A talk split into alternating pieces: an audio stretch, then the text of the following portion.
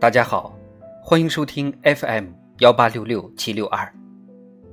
维然为您送上《三生有幸》。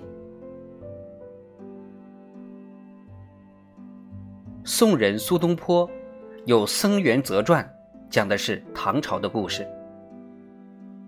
元则是位得道的禅师，住持慧林寺，有俗家朋友，姓李名元。二人知心知音，知交至深。一天，二人相约去参拜青城山、峨眉山，却在路线问题上发生了分歧。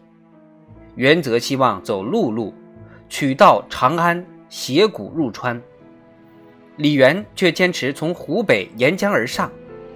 或因早年李元捐家产改建惠林寺，二人有约定，意见一致。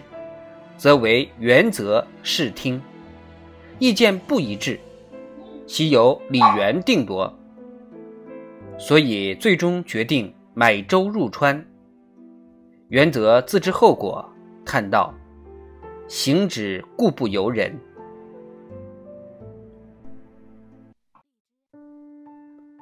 船到南浦，扁舟泊岸，河边有位身着花缎衣裤的妇人。正在取水，元则当时落泪，道出了不想走水路的原因，就是怕遇见这位老妇人。他对李元说：“那是我下一辈子的亲娘，她姓王，我得走了，给她做儿子去了。三天后你来王家看我，我会对你一笑作为证明。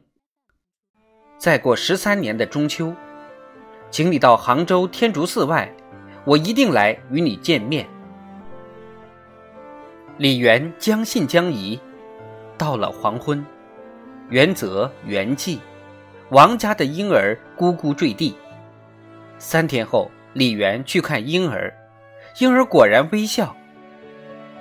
李元回到惠林寺，寺里的小和尚说，元则早已写好了遗嘱。十三年后。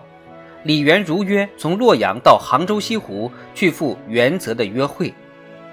刚到寺门口，就看到一个牧童坐在牛背上唱着：“三生石上旧精魂，赏月吟风不要论。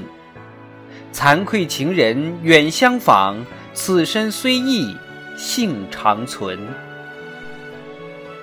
虽然星移斗转，生死茫茫。李元也一世三生参透典故，为后人留下了“三生有幸”的佳话。“三生有幸”流传至今，成了中国的老话。